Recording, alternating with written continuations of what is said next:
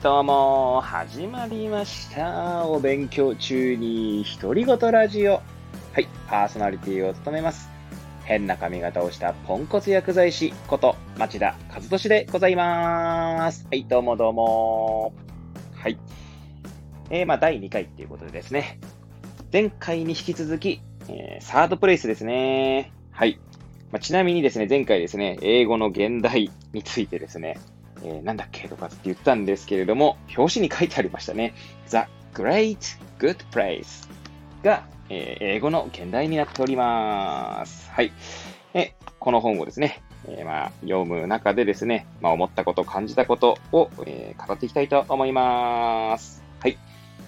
ということでですね、まあ、ちなみになんですが、まあ、この本を借りた、まあ、きっかけというか、まあ、理由というかですね、っていうところをですね、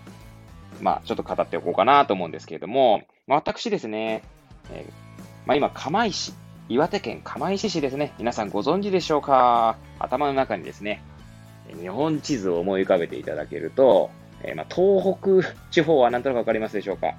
え、東北地方のですね、まあ、東側ですね、まあ、リアス式海岸と言われるとですね、よく小学校の時に習った、あの、ギザギザのところですね。まあ、あの辺りにあるのが、まあ、釜石市でございます。はい。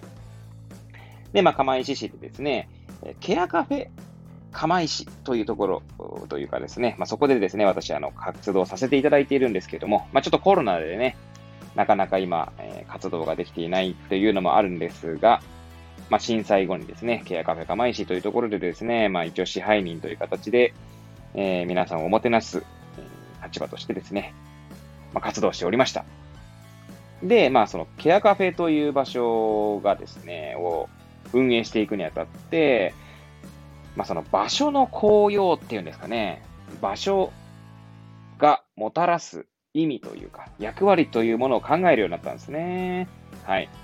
まあ、そんな中でですね、まあ、サードプレイスっていう本を、まあ、知ってはいたんですが、まあ、なかなかですね、ちょっとこの本、まあ、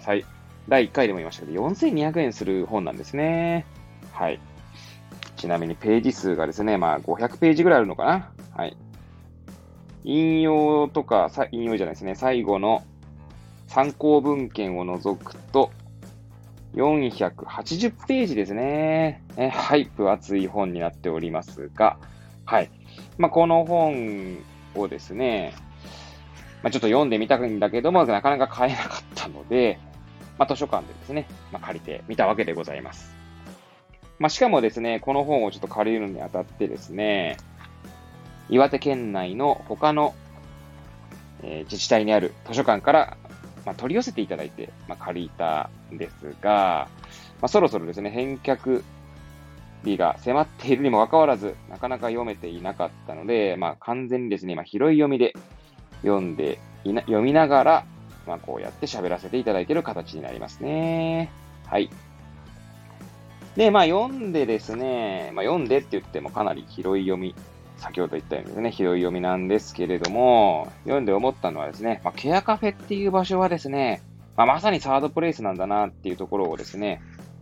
サードプレイスになりうるんだなというところを感じましたね。というのもですね、ケアカフェには、ま、マナーみたいのがあるんですよ。一応その、ケアカフェ、まあ、まあ、ケアカフェをご存じない方にですね、簡単にケアカフェを説明させていただくと、まあ、よくですね、研修とかで用いられるワールドカフェ方式みたいなのありますよね。まあなんだろう、最初4人ぐらいのテーブルで、みんなでですね、テーマに沿って喋ってですね、その後、テーマを、テーマはそのままなんだけども、場所を変わ、場所を変えるんですね。で、別の場所で起こった話題をもう一回最初の場所に戻ってきて、多分また話を深めるみたいなことが、まあ、ワールドカフェ方式の研修会ではされると思うんですけども、まあ、ケアカフェはですね、もう少しこう、より緩く、まさに、え、カフェという言葉に、まあ、現れているようにですね、まあ、BGM をかけながら、で、え我々、我々というか、運営側に立つ方はです、人たちはですね、まあ、来ていただいた方々をもてなす、まあ、立場でもありますので、まあ、コーヒーとかですね、まあ、そういった、まさにカフェで提供されているようなものを用意しながらですね、えー、テーブル、テーブルを回りながら、えー、飲み物を提供したりとかですね、まあ、あるいはそのテーブルの話題に参加したりとか、いった形で、まあ、居心地のいい空間を作るというのが、まあ、運営の仕事、仕事というかですね、まあ、役割になってますね。はい。で、まあ、カフェなのでマナーがあるんですけども、まあ、まずですね、一人で喋りすぎないっていうことだったりとか、同じテーブルにいる人同士のですね、さん付けで呼ぶ。つまりそこに、まあ、例えば私薬剤師やってますので、まあ、医者がいたとしましょう。医師の先生がいたとしてもですね、何々先生と呼ばずにですね、何々さんとその場では呼びましょうというところで、まあ、対等でにというところですね。はい。で、まあ、そう、他にもですね、ルールあるんですが、ルールとかマナーがあるんですが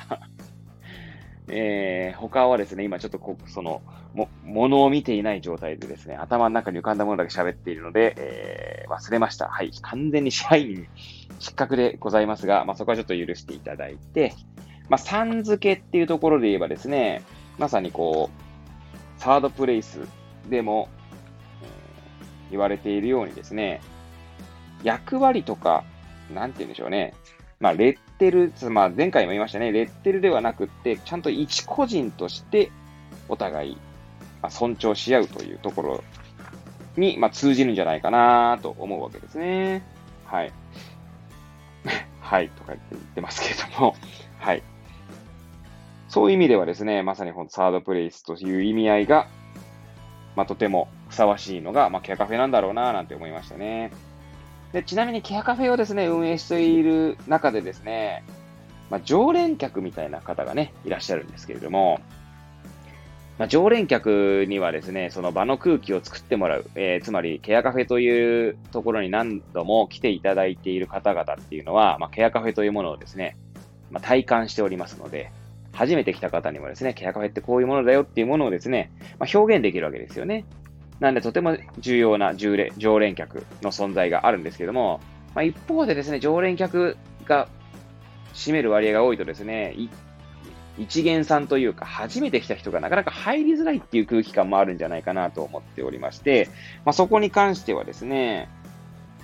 あまり特にこう書かれて、書かれていないっていうか、まあ、書かれていないんじゃないかというところはあるんですけれども まあ、なんせですね、拾い読みなので、えもしかしたら書いてあるかもしれません。はい。常連客っていうものがですね、まさにその、今私が言ったようにですね、その空気感、居心地のいい空気感を作るっていうのはですね、書いてありましたね。第2章じゃなくて、第3章とかですかね。そうですね、常連客については書いてあるんですよ。